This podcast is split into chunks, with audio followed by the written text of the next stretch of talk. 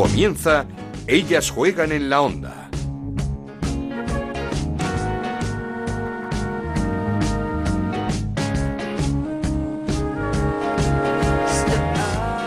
Bienvenidos una semana más a Ellas Juegan, el podcast de Onda Cero dedicado al fútbol femenino. Nos podéis encontrar cada martes en ondacero.es y en nuestra cuenta de Twitter en arroba Ellas Juegan OCR. Llegamos al primer parón de esta primera Iberdrola con el Barcelona como líder, con 10 puntos tras su victoria 0-2 ante el Sevilla, un Barça a medio gas apoyado de nuevo en Jenny Hermoso que abrió la lata, 6 goles suma ya la jugadora azulgrana y también en Hansen por esa banda derecha. Osoala en un grave error de Noelia Ramos hizo el segundo tanto del equipo culé. Co-líder sorprendente el Deportivo de La Coruña que asaltó Lezama 0-2. Ganaron las gallegas al Athletic Club de Bilbao con un nuevo tanto de Gaby, auténtico equipo revelación este Deportivo Abanca, recién ascendido y como decimos co-líder. Tercero con nueve puntos es el Atlético de Madrid que se reencontró con la victoria 2-0 ante un gran Logroño con un golazo de Silvia Meseguer desde fuera del área en esta jornada. Destacar también la primera victoria del Betis 1-0 contra el Valencia gracias a un gol de la eterna Priscila. Nueva derrota 1-2 del Tacón ante el Madrid Club de Fútbol Femenino y dos equipos en problemas. El Granadilla con dos puntos en cuatro jornadas. El sábado cayó 0-1 ante el Levante y el Español con cero puntos en el casillero colista y con muy malas sensaciones en este inicio de temporada. 0-1 perdió ante la Real Sociedad con un gol de Marta Cardona. Una Real Sociedad que ha anunciado que el derby ante el Athletic Club de Bilbao se jugará en el nuevo estadio de Anoeta el domingo 13 de octubre. Bravo como siempre por la Real Sociedad. Y una Marta Cardona que ya está en la ciudad del fútbol de las Rozas con la selección de cara a esos dos partidos que juega España, partidos de clasificación para la Euro 2021. El viernes 4 de octubre a las 9 y media en Riazor ante Azerbaiyán, el martes 8 de octubre en la República Checa. Lola Gallardo operada en una mano y Lucía García bajas de última hora. Y también tenemos los emparejamientos de los octavos de final de la Champions. Podríamos hablar de suerte para los equipos españoles. El Barça jugará contra el Minsk de Bielorrusia, mientras que el Atlético de Madrid se volverá a enfrentar al Manchester City, equipo al que ya eliminó el año pasado. Comenzamos. En Onda Cero arranca Ellas juegan en la onda con Ana Rodríguez. Lo hacemos como siempre repasando los resultados y la clasificación de esta cuarta jornada en la primera Iberdrola con Raúl Granado. ¿Qué tal Raúl? Hola Ana, ¿qué tal? Muy buenas. Una jornada 4 que empezaba con la derrota del Tacón 1-2 frente al Madrid Club de Fútbol. La victoria del Deportivo de La Coruña que le ganaba 0-2 al Athletic Club de Bilbao. El Betis ganaba 1-0 al Valencia. También ganaba el Atlético de Madrid 2-0 al Logroño. Caía el Sevilla 0-2 con el Fútbol Club Barcelona. Ganaba el Rayo Vallecano 1-0 al Sporting de Huelva. 0-1 también ganaba la Real Sociedad al Español. Y el resultado 0-1 ganaba el Levante al Granadilla de Tenerife. Con estos resultados, el líder es el Fútbol Club Barcelona con 10 puntos, los mismos que tiene el Deportivo de La Coruña, que es segundo, tercero el Atlético de Madrid con 9, cuarto el Madrid Club de Fútbol también con 9 puntos, quinta la Real Sociedad con 8 puntos, sexto el Logroño con 7, también tienen 7 Valencia séptimo y octavo Levante y noveno Rayo Vallecano, décimo es el Sevilla con 3 puntos y empatados también a 3 puntos, Betis décimo primero, Atlético Club de Bilbao décimo segundo, Sporting de Huelva décimo tercero y Tacón décimo cuarto en descenso con 2 puntos el Granadilla de Tenerife, decimoquinto y decimosexto y colista el español con cero puntos. Otra victoria del Rayo, 1-0 ante el Sporting de Huelva. Este Rayo... Yo dejaría de decirlo porque ya en una de estas... No, no, cuidado. no. Y además con Patricia Larqué, hay que decirlo, la portera, eh, convocada por la selección para sustituir a Lola Gallardo. Mm, Se lo merece es. Patricia porque está haciendo desde luego un inicio de temporada espectacular en... Y en cuidado al siguiente rival que va a ser un hueso duro de roer, porque el Deportivo de La Coruña... El colíder. Uf, no puede- Recién ascendido y como hemos dicho, auténtica sorpresa de esta de este inicio de temporada, pero auténtica sorpresa y auténtico ganador de la jornada, nuestro compañero Gonzalo Palafox, Madre mía. dijo que mínimo cuatro aciertos en la quiniela Iberdrola, ha hecho cinco. He hecho 5, he fallado el Rayo Vallecano Sporting de Huelva. Ay, hombre no de poca fe. puse una. X, puse no una. X. También el Granadilla Levante, si no me equivoco, puse un 1. Un uno. Y el Betis Valencia puede ser que puse un Un 2. Y ganó el Betis la primera. Pero aún así. Ana, vas a tener palmera de chocolate. Voy a tener palmera. No, te, la ten- te tendría que comprar yo a ti algo, porque no, No, no, no, sé cuál era la Te apuesta. compro yo la palmera de chocolate. la apuesta era de que si yo no acertaba mínimo 4, Cuatro. Te regalaba una palmera, pero da igual, soy un caballero, así que tienes una palmera de. Y aquí está el reto para todos los compañeros de superar Onda Cero, los cinco, superar los Madre cinco aciertos de Gonzalo Palafox, que no va a estar nada fácil. ¿eh? Esto, ¿Qué manos estamos? Esto se premiaría con mucho ¿Tú, Raúl, qué tal vas? Yo, fatal, yo fui el primero. ¿Y cuántos aciertos? Eh, Dos. dos. No, no, está en cabeza Dos de Gonzalo, ocho. Gonzalo Palafox, Pero hay en gente cabeza peor, ¿eh? con cinco aciertos. Bueno, y gente mejor también, ¿eh? Bueno, ya, ya, ya, ya, Siempre pero hay que, que, mirar para, para mejorar. que dos te parece una cifra paupérrima, pero hay alguno con cero. Sí, hay que- Quiero nuestro decir. compañero Alberto Fernández que Claro. nos, ha, nos ha pedido un poquito de, de darle otra oportunidad Ya y creo que se la vamos a dar. Sí. Sí, sí, la le daremos otra oportunidad para superar Bueno, esos en la segunda vuelta yo creo que Sí, sí, la segunda, segunda vuelta, vuelta, no, no, que lo se lo piense, que se lo piense bien. y a ver si supero los cinco Y aciertos. que vuelva por aquí por ellas. Próximo juegan. reto, seis o siete me voy a poner. Ojo, ¿eh? Es que eres muy crecido. Sí, sí, sí, sí. Y muy Claro. competitivo. Es que no puede ser. Madre mía. Creo que la semana O que sea, viene... pero hazla de verdad. Podría- No, es que no me gusta, no me gusta. Ah, no le Ah. gusta. Es No que me ves gusta cómo apostar. sobrado. A mí Es me que gusta por la increíble. emoción del juego, Claro, de claro. divertirnos aquí. La semana que viene no tenemos primera Iberdrola, pero el próximo martes se pasará por aquí un compañero de Onda Cero. Creo que va a ser Javier Matiachi. ¡Ojo! con el Bueno, no, Mati, de ya superar los cinco aciertos de Gonzalo Palafox. No, no, Mati acierta una como mucho. No, igual llega a Qué poca cuatro. confianza, de Ya verdad. veremos, ya veremos. Igual nos sorprende. Pues muchísimas gracias a Raúl Granado, a Gonzalo Palafox y esperamos la semana que viene aquí a Javier Mat- Matiachi para que nos haga su quiniela Iberdrola con ese difícil reto de superar los cinco aciertos de Gonzalo Palafox. Pero vamos a escuchar los sonidos ya que nos dejaba la jornada. El español es último, no ha puntuado aún en estas cuatro jornadas. El sábado derrota ante la Real Sociedad. Escuchamos a su entrenadora Salvador Jaspe. Creo que hemos sido superiores a la Real y bueno, ellas han aprovechado la que en la segunda parte y nos han metido gol, ya nos hemos puesto un pelín nerviosas, pero bueno, al final contento por el trabajo que han hecho ellas y creo que al final vamos a, dar esa alegría que, nos merecemos y que cambie un poquito la suerte hacia, a favor nuestro.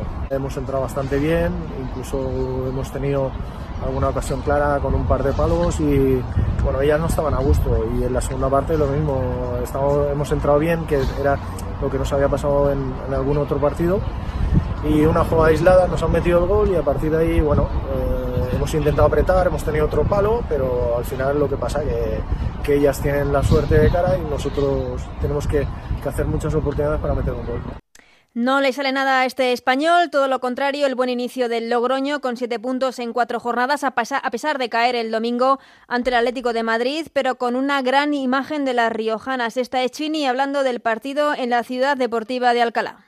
Bueno, eh, creo que ha sido un partido abierto pa- tanto para Atlético como para nosotras. Sabíamos que íbamos a tener nuestra- nuestras oportunidades, sabíamos que venían de Champions, que iban a estar también cansadas. Eh, sabemos el potencial que tenemos arriba, eh, lo hemos intentado, pero hoy no ha estado la suerte con nosotras. Hemos tenido varias ocasiones claras y no han entrado. Ellas en un córner ya se ponen a favor y eso te mata al final, porque si te hacen de jugada, bueno, te callas, es una jugada, es el Atlético, sabemos lo que hay, mucha rotación de, de- de jugadoras, ¿no? mucho movimiento pero en, una fa- en, un, en un córner que te meten te, te, te matan. Hemos tenido nuestras, nuestras ocasiones, no han entrado y eso también se, al final se acaba acusando. Y escuchamos también a Cristian Toro, técnico del Sevilla, contento con el partido de su equipo ante el Barça a pesar de esa derrota. competimos muy bien contra quizás uno de los cuatro mejores equipos de Europa. Eh, y la verdad contento con la actitud del equipo, contento eh, de la manera de competir y está bien que, que un poco eh, con ese puntito de que tuvimos muchas ocasiones y ya sea de acciones a balón parado, de contraataques o alguna de centros laterales y no la pudimos materializar, pero bueno, cuando empiecen a, entrar esas acciones y, y, contra equipos así, yo creo que esta es, la, esta es la línea a seguir y creo que el equipo transmitió lo que queremos transmitir y jugó el, partido que quiso. Esto es Ellas juegan en la onda, el podcast de Onda Cero, en el que te contamos todo lo que pasa en el fútbol femenino.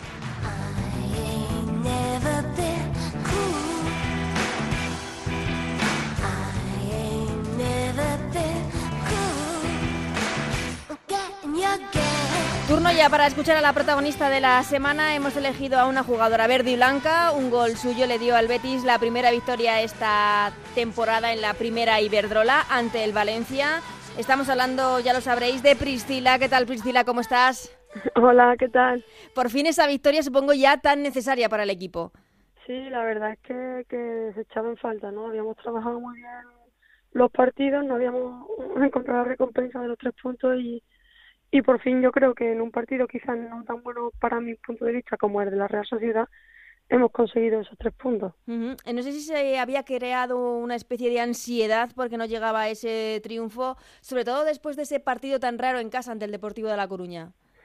Sí, no, no llegamos a tener ansiedad, pero sí que mm, nos generaba eh, un poco de desconfianza ¿no? el, el haber tenido muchísimas ocasiones en, en todos los partidos anteriores y no haber conseguido eh, llevarnos los tres puntos. Entonces, pues estaba muy, muy enfocada en, en eso, ¿no? en mantener la portería a cero, que no nos pasara como el Deportivo y, y conseguir la primera victoria. Mm, eh, ¿Qué es lo que estaba pasando? ¿Era cuestión de tiempo, de adaptar eh, todas las piezas nuevas, eh, también adaptarse al entrenador? Eh, ¿Crees que era eso lo que, lo que faltaba? Sí, yo creo que, que hemos tenido muchos muchos cambios, ¿no? Y hemos competido todavía bien juntas contra equipos de primera. Y, y bueno, nos faltaba eso, ¿no? Sí te digo, creo que contra el, el Madrid allí también tuvimos muchísimas ocasiones, contra la Real también las generamos y, y el problema era que no las metíamos, ¿no? El trabajo estaba, estábamos haciéndolo más o menos bien, con, con errores, pero pero el problema en sí era que no metíamos las ocasiones que, que generábamos. Mm, mm. Entonces, bueno, contra el Valencia hemos conseguido meter una, por lo menos. Eh, ha cambiado mucho el equipo con el cambio de entrenador, porque a priori como Contreras como que no tampoco tiene mucho que ver con María, ¿no? Sí, claro, totalmente. Son entrenadores diferentes, su metodología es diferente y bueno, ¿no? Lo importante es que los dos quieren ganar y, y conseguir buenos resultados, que eso lo quieren todos los entrenadores y, y en ello estamos, ¿no? Adaptándonos a una nueva forma de entrenar, una forma de ver el fútbol y, y en ello estamos. Yo creo que el equipo lo, lo está consiguiendo. Mm, Tú conoces bien a Contreras, ¿no? De tu etapa en Atlético de Madrid. Sí, he coincidido con él en Atlético de Madrid y anteriormente en Puebla, ¿no? Pero pero los entrenadores cambian, ¿no? Igual que yo cambio, él, él también ha, evolucionado y, y bueno, es una etapa totalmente diferente a las anteriores. Un entrenador muy, muy intenso, muy exigente, además eh, también se le ve así desde el banquillo. Sí, él es, él es intenso, no es impulsivo, es un entrenador que tiene mucho carácter y, y lo demuestra así, así nos lo transmite, ¿no? Y aunque a veces genere confusión en, en, en las personas que lo ven de fuera, eh, es totalmente, aunque tenga carácter, luego es, es muy accesible y se puede hablar con él tranquilamente Mm. cuando lo conoce. Sí, eh, Priscila, eh, no sé, el, el Betis lo que pasa es que eh, en los últimos años se ha puesto el listón muy alto y no sé si se puede repetir esta temporada eh, lo que se ha venido haciendo en las dos anteriores. Sí, eh, está claro que, que el, eh, con el Betis estos dos años tenido hemos conseguido que la sexta y que sexta y este año el listón lo tenemos que tener igual o, más alto, ¿no? Es verdad que todos los equipos se han reforzado, estamos viendo como los resultados son justos eh, y entre comillas inesperados, que, que la verdad es que yo me espero cualquier resultado, la liga es muy competitiva y evidentemente este año va a ser más difícil si cabe, pero nuestro listón tiene que seguir estando alto. Mm, Y con los no solo cambio de entrenador, sino por eh, cambios en, en el equipo, en jugadoras, eh, futbolistas, demás, ¿ha perdido potencial el equipo respecto al año pasado o crees que no? ¿Qué va? Yo creo que todo lo contrario, ¿no? Creo que tenemos un equipo súper competitivo, quizás más polivalente y más completo a priori que el año pasado por plantilla, pero eso sí, tenemos necesitamos tiempo y, y bueno, hay muchas jugadoras extranjeras que no hablan español Sí. y eso pues nos está costando, no estamos acostumbrados, pero bueno, lo que te digo, yo creo que con tiempo y con trabajo vamos a conseguir los resultados que, que esperan de nosotras y que nosotras esperamos de nosotras mismas. Mm, No, no sé si esta victoria puede ser ese punto de inflexión también que necesitabais para, como dices, para ver las cosas de otra manera, para que no se generen esas dudas. Claro, siempre con, con tres puntos la semana se empieza mejor, ¿no? Y, y te, te refuerza lo- el trabajo que vienes haciendo. El equipo, ya te digo, yo que considero que estamos trabajando súper bien. El partido de la Real Sociedad para mí fue muy bueno y muy completo. Y igual que contra el Madrid, contra el Depor sí fue más- algo más alocado, pero el trabajo está hecho y el trabajo está bien encaminado. Entonces, pues faltan los resultados y yo creo que, que con esta victoria poco a poco vamos a ir consiguiendo esos resultados. Mm, eh, Este parón nos viene bien para, pues como dices, como para seguir conociendo y ensamblando esas piezas o os corta un poco el momento. No, yo creo que nos viene bien, ¿no? Además, entrenar sin las internacionales, que se han ido muchas, es como más, es diferente, ¿no? Eh, te sientes como estás entrenando, pero no está el grupo completo, es muy diferente esa sensación. Entonces, bueno, cuando se van las internacionales y hay parón, nos viene bien, yo creo que para entrenar otras cosas, estar más tranquilas y la semana que viene que, que irán llegando todas es trabajar el siguiente partido, que nos vienen dos rivales muy difíciles. Bueno, Mm. vamos, Sí, sí. rivales complicados. Eh, ¿Tú cómo, cómo estás? Porque se habló de que podría haber sido las, la pasada podría haber sido tu última campaña. Sí, el año pasado hubiese jugado la última, pero bueno, me encontré muy bien físicamente y me animaron a continuar y, y aquí estoy, jugando todavía. Eh, no sé si esta será la última, yo yo creo que sí, que será mi última temporada, que ya bastante he corrido y, y he pateado. Pero bien, me encuentro bien, me encuentro bien. Pero la estás viviendo mm, como eso, como dices tú, como la última en plan, uff, mi última visita, por ejemplo, a Lezama o, o es mm, por lo pronto partido a partido. No, por lo pronto partido a partido, no pienso en más allá. Yo creo que cuando se vaya lle- llegando a abril o o mayo ya empezaré a ponerme algo más triste, pero de momento no, de momento no pienso en que es la última y, y a jugar todos los partidos igual que todos los años, como Mm. si fuera el último. Sí, supongo que, que es que ahora debe dar un poco rabia dejarlo en el momento en el que está esto. Sí, la verdad es que creo, creo que van a venir cosas buenas para todas y, y bonitas, ojalá sea así porque nos lo merecemos, pero bueno, desde fuera seguiremos intentando ayudar lo máximo posible a, a las compañeras que sigan en esta profesión tan complicada y, y nada, que todo lo bueno que venga, que lo disfruten, ¿no? Que lo aprovechen y lo disfruten con, con la cabeza en los pies. Y O con la cabeza en los pies más bien, no, con los pies en el con, suelo. con los pies en el suelo. ¿Qué iba a decir? ¿Y ¿Seguirás vinculada al fútbol? Me gustaría, de momento no, no es mi prioridad, pero en un futuro me gustaría. Pero no es mi prioridad más inmediata. Bueno, eh, Priscila, ya aprovecho para preguntarte por esta temporada, cómo la estás viendo esta primera Iberdrola. No sé qué es lo que me está- eh, más te está sorprendiendo, si ese momento de que está por el que está pasando el Deportivo de La Coruña, por ejemplo. Pues sí, la verdad es que aquí yo ya se lo he dicho a alguna compañera que me gustó mucho la intensidad que tenía el Deportivo y el juego, las cosas muy claras, muy bien en, en defensa, cerrando y la verdad que es un equipo que, que le gusta jugar, que hace disfrutar y que y que merece la pena verlo. Eh, sí que es sorprendente que sea un recién ascendido y verlo ahí arriba, pues bueno, sí es verdad que luego la liga es muy larga y, y mantenerse es lo complicado. No llegar a las primeras posiciones es relativamente fácil, entre comillas, según el calendario, pero mantenerse luego sí que, que va a ser complicado, ¿no? Mm, Y, Y, nada, y- a y- ver, y de los grandes, eh, ¿cómo estás viendo a, a Barça y a tus ex compañeras en el Atlético de Madrid? Pues el Atlético de Madrid lo veo, lo veo bien, ¿no? Quizás haya perdido a lo mejor un pelín de potencial o no veamos el Atlético de Madrid ese como otros años, no tan superior, pero bueno, yo lo veo bien, lo veo contundente y, y el Barça lo veo arrollador, ¿no? De momento lo veo muy, muy fuerte, pero sí que es verdad que luego, mira, pues se dejó dos puntos en, en, con el Rayo y, como te digo, veo una liga súper competitiva en la que cualquier partido todo puede pasar. Y ya aprovecho para preguntarte, como jugadora veterana que eres eh, de esta primera Iberdrola, con tu experiencia, eh, ¿qué te está pareciendo todo lo que está pasando en la guerra, podríamos decir, eh, de las televisiones, eh, MediaPro, Federación, demás, eh, en la que no se están pudiendo ver muchos de los partidos y por otro lado, en los pocos avances, por- o, o- o por así decirlo, en los nulos avances que se está haciendo con la elaboración del primer convenio colectivo? Pues me parece indignante, ¿no? Porque cuando escuchamos hablar a la federación, al, al sindicato, a las instituciones, hablan mucho para favorecer al fútbol femenino y mi experiencia me dice desde que llevo jugando en primera división con el Hispali, eh, cada vez que la federación ha, ha intentado hacer algo en favor del fútbol femenino, hemos salido muy perjudicadas, ¿no? Ahora habíamos conseguido los derechos televisivos y ahora que hay mucho dinero, vuelve a haber, a haber, bueno, mucho dinero, algo de dinero, vuelve a haber problemas entre las instituciones y las perjudicadas siempre somos las mismas. Eh, al final, eh, todos los conflictos, las perjudicadas son las jugadoras. Entonces, bueno, creo que deberían de verdad de trabajar para favorecer al fútbol femenino y no solo decirlo. Y, creo que ese sería el camino, ¿no? Al final, derechos televisivos, eh, se esposa, las jugadoras por lo menos seguimos cobrando lo mismo, eh, que no es mucho, y no nos vemos, no vemos ninguna mejora en sí. Ya.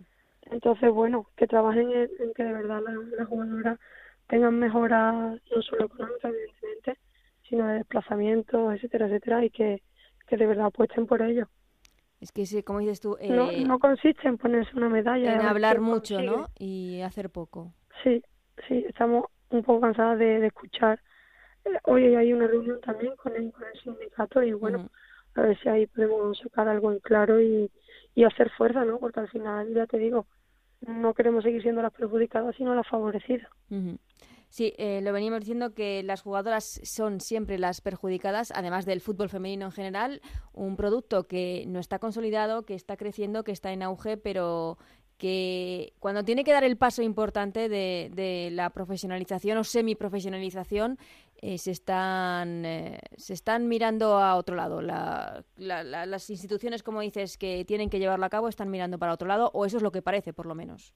Sí, yo lo que te digo, yo lo que creo es que dicen, dicen, eh, yo leo noticias de 20 millones de euros para fútbol femenino y yo hablo con hablo con otros responsables de otros clubes y me dicen que, que eso no es real, que no le llega a los clubes ese, ese dinero de que tanto se habla. Entonces, es lo que te digo, no consiste en, en ponerse una medalla y nosotros hemos conseguido esto para las jugadoras, no. Consiste en de verdad hacer algo efectivo y productivo para las jugadoras. Da igual quién sea. O sea, nosotros lo vamos a agradecer igual. Entonces, bueno, a ver si, si consiguen conciliar el- algunos intereses y miren por los nuestros, de verdad. Pues eso es lo que esperamos todos porque creemos que no es tan difícil sentarse, hablar y ponerse de acuerdo en algo que es bastante, bastante Sí. básico, por otro lado. Ojalá, ojalá sea así y, y concilien posturas y, y piensen en nosotras.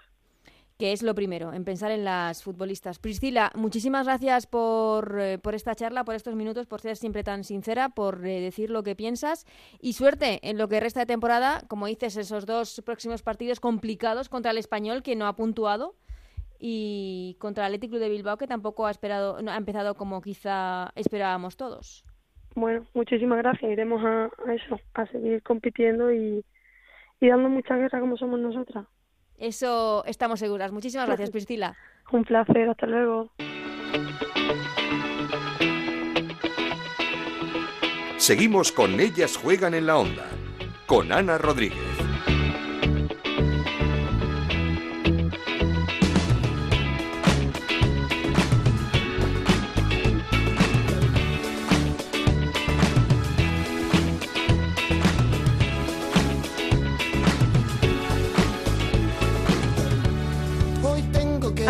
Finalizar, saludamos a nuestro compañero a Sandro Arrufat para hablar un poquito del fútbol de la jornada que nos ha deparado esta cuarta jornada de la primera Iberdrola. ¿Qué tal, Sandro? ¿Cómo estás? Hola Ana, ¿qué tal? Muy buenas. Una cuarta jornada que termina con el Barça líder, eh, pero sobre todo creo que un Barça que deja mejores sensaciones que un Atlético de Madrid que por el momento nos está dejando muchas dudas. Bueno, al final eh, la liga empieza como empieza, ¿no? Para unos y para otros. Si no que se lo preguntan al Atlético Madrid, que se lo pregunte, por ejemplo, también al Granadilla. Pero claro, al final la liga es un reconocimiento a la regularidad. Y esto habrá que juzgarlo en la última jornada de liga ya por finales de mayo. Es verdad que si va dejando estragos y que pueda ser eh, pues algún hándicap para, algún que otro equipo, como por ejemplo los grandes que tienen que estar luchando por el título de liga, cuidado, porque si la brecha es, es grande, aunque queda mucha liga, pues evidentemente están los puntos de- y la tierra de, de por medio, pero yo creo que estamos empezando, que aquí la temporada es larga, que mm, hay, hay muchos condicionantes por medio, lesiones, sanciones, otras competiciones como por ejemplo las que están jugando el Atlético de Madrid y el Barça como es la Champions, o sea que todavía queda mucho, pero es verdad que a muchos nos ha sorprendido y me incluyo el inicio del Atlético de Madrid. Mm, eh, y lo que nos está sorprendiendo también es el inicio de otros equipos, como pueda ser, por ejemplo, el Deportivo de La Coruña. Supongo que nadie podíamos eh, pensar que un recién ascendido iba a estar colíder con 10 puntos, ganando en la última jornada, por ejemplo, el Nezaman Athletic Club de Bilbao. También sorprendente el Rayo Vallecano, uno de los equipos que tenía que estar luchando por, eh, supongo que por mantenerse esta temporada, pero que ahí está, con siete puntitos. El Logroño también, otro de esos equipos eh, que tiene que hacer el milagro cada año de, de salvarse, que también ha comenzado muy bien. El otro día buenas sensaciones ante, ante el Atlético de Madrid. Y creo que también el Madrid Club de Fútbol Femenino, eh, el otro día victoria 1-2 ante el Tacón. Son cuatro equipos que creo que no esperábamos que estuviesen tan bien en este inicio. Eh, Sí, eh, la- la- la- es la historia de la, de la liga, ¿no? Eh, y lo bonito que tiene esta liga. Yo también te digo una cosa, la semana pasada tuve la oportunidad de estar en, Coruña viendo ese partido entre el, entre el Depo y el Granadilla y siendo conscientes de lo bien, del buen arranque que ha tenido el Deportivo de La Coruña, sus dirigentes son muy sensatos en cuanto a, a- a la posición clasificatoria. Saben que ellos tienen que conseguir nueve victorias y van descontando una a una de esas victorias. Y claro, nos ha sorprendido mucho el arranque de esos equipos, como el Deportivo, como tú has comentado, también, por ejemplo, el del Rayo Vallecano, pero son equipos que están llamados a luchar quizás por otras cosas, pero yo ya, Ana, me atrevo a plantearme poco por, por lo que están llamados a, a, a luchar este año, porque la, la temporada, la liga es muy, muy competida. Y fíjense ustedes, estamos hablando de un recién ascen- ascendido como el Deportivo de La Coruña, que es colíder, y un equipo que ha quedado cuarto clasificado en tres temporadas consecutivas está en puestos de descenso, como por ejemplo es el Granadilla, ¿no? Hmm. Eh, yo creo que todavía queda mucho por por ver muchas cosas por, por por jugarse pero lo que está claro es que para los equipos sobre todo los que están luchando por no descender o por lo menos mantener la categoría eh, digámoslo así pues ya van descontando de su casillero de, de, de obligaciones pues puntos y victorias que ya han conseguido no Mm, eh, ahora hablamos del Granadilla, otro de los equipos que quizá espe- esperábamos algo más es del Tacón, eh, con muchas estrellas ya en eh, su once inicial, pero que no terminan de agruparse. Yo creo que es un año de transición. ¿no? Claro. Yo creo para, para, todo, para todos los niveles, ya no solo en el deportivo, sino incluso en el extradeportivo. Año de transición que estoy convencido que el tacón va a estar arriba luchando y va a ser una muy buena temporada. Estoy convencido básicamente por los fichajes y por la plantilla que tiene. Pero claro, cuando tienes un año de transición se nota, ¿no? Se nota en todo. O sea, piensa que de la noche a la mañana no va a jugar, no jugó en su campo, está jugando en la ciudad deportiva de Valdebeba, absorbido por el Real Madrid, por, por una serie de circunstancias que le rodean y que también le añade presión, ¿eh? Porque no es lo mismo que tú te llames tacón y que no tengas ninguna referencia al Real Madrid y salgas a competir para, la- para luchar por la categoría, a que tú o que tu equipo o tu matriz de equipo haya desembolsado X dinero en un verano para fichar a estrellas, a futbolistas de mucho nombre, que te llames tacón, pero que detrás te llames Real Madrid, que juegues en Valdebebas y que tengas un poco la presión de, de los grandes, ¿no? De estar ya, ya estar luchando por, por, por los puestos altos de la, de la tabla. Mm, Veremos eh, cómo se desarrolla, como decimos, este año de, de transición para el Club Deportivo Tacón. Y ahora si hablamos de los dos equipos eh, con más problemas, eh, después de esa victoria del Betis, esa primera victoria que llegaba esta jornada frente al Valencia, pero en descenso, como decías, el Granadilla con dos puntos y el Español, que no ha puntuado aún. ¿Qué le está pasando al Granadilla, que como decías, viene de terminar cuarto la pasada campaña? Mismo arranque que hace dos temporadas con Tony Ayala al frente del banquillo del Granadilla de la Ujú. Liga Gatesa. Mismo arranque. Y luego el equipo al final, en la última jornada de liga, quedó cuarto clasificado. Eh, quien ha visto los partidos del, del Granadilla, salvo Sevilla, que fue un auténtico desastre de partido, el Granadilla, por ejemplo, en casa, que ante el Logroño que empata, hombre, le anulan un gol que digamos que es legal. En A Coruña, quien vio el empate, le anulan un gol que es legal y luego falla uno a falta de 10 minutos Cristina Martín Prieto sola delante de la portería. Eh, que el equipo no ha arrancado de la manera que se esperaba, sí, pero que no es para preocuparse ni mucho menos, ¿eh? por lo menos ah, en mi modo de, ver las cosas y soy una persona que ha seguido Granadilla pues toda esta temporada toda la, historia del, del equipo, ¿no? Eh, creo que ha tenido un arranque que era que es mejorable, pero yo creo que el nivel de fútbol que por ejemplo vimos contra el partido del Levante, pese a la derrota, yo creo que es adecuado, adecuado para un equipo como el Granadilla que insisto, siempre se ha dicho, tiene que luchar primero por la permanencia y luego por mirar por cotas mayores, porque este año es muy complicada la categoría, más complicada que nunca, porque otros años podíamos estar hablando, Ana, de, oye, pues a lo mejor este es un perfil para descender, un equipo para, para descender. Este año no puedes juntar a nadie para que tú digas, oye, este equipo tiene perfil de descenso. Sí, no sí, lo sí. hay, no lo hay. Es que, como No digo, hay. ahora mismo ocupando esas puestas de descenso, esos puestos de descenso, el Granadilla y el Español, que no ha puntuado aún, derrota el sábado frente a la Real Sociedad 0 a 1 y no sé si con eh, peores sensaciones que, que el Granadilla. Eh, yo, vamos a ver, las sensaciones del Granadilla no son malas. Evidentemente, todo esto se arregla si tú ganas dentro de una semana aquí en Madrid contra el Madrid Club de Fútbol Femenino. Eso se arregla, porque al final una victoria es lo que te va a calmar los ánimos. Pero yo noto la plantilla primero entregada con el equipo y con el, con el entrenador, con David Amaral, que le ha dado un, un grado de profesionalidad al equipo que le hacía falta y mucho, y que sigue haciéndole falta muchas más, muchas más cosas. Yo creo que la victoria llegará, no sé cuándo llegará, y yo creo que Granadilla va a estar, eh, lo digo a día de hoy, luchando por, por puestos buenos, ¿no? Otra cosa es cómo, cómo, cómo salga el equipo de, de esto. Lo que está claro es que una victoria lo arregla todo. Yo sí que te adelanto ya que el Granadilla ha pedido jugar al Cabildo Insular de Tenerife el partido ante el Real Betis en el Heliodoro. Ajá. En principio ese partido entre el Granadilla y el Real Betis, salvo que haya algún hándicap por parte del Cabildo Insular de Tenerife, se jugar en el Rodríguez López. Pues siempre buenas noticias, que se abran grandes estadios para la primera Iberdrola y que la gente, desde luego, apoye las iniciativas eh, yendo a ver a, a sus equipos, animar a sus equipos. Sandro, muchísimas gracias. Hablamos, las, bueno, la semana que viene no hay liga, hablamos eh, dentro de 15 días de, de ese Granadilla, a ver si, si va mejor, si va a más en esta primera Iberdrola. Un placer, como siempre. Un abrazo muy fuerte.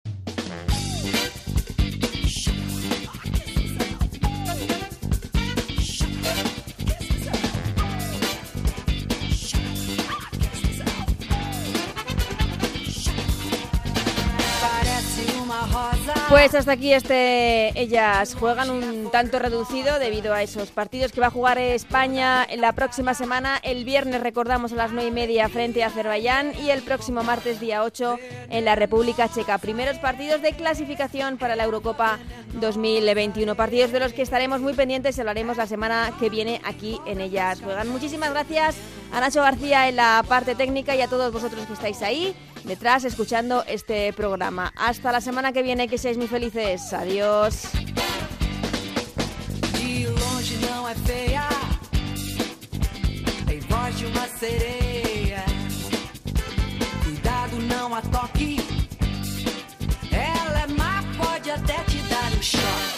De